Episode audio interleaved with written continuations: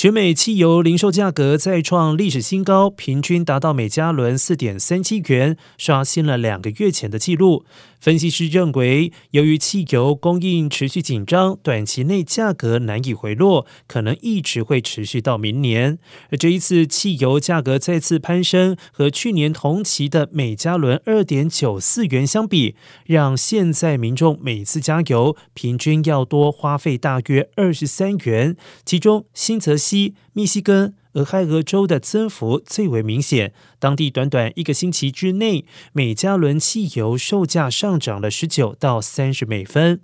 而随着汽油、租金、食品等各类生活必需开支的费用上涨，社会的负面情绪也持续的高涨。最新的民调显示，百分之七十七的民众认为现在经济条件恶劣，另外百分之四十四的选民不满意总统拜登的经济措施。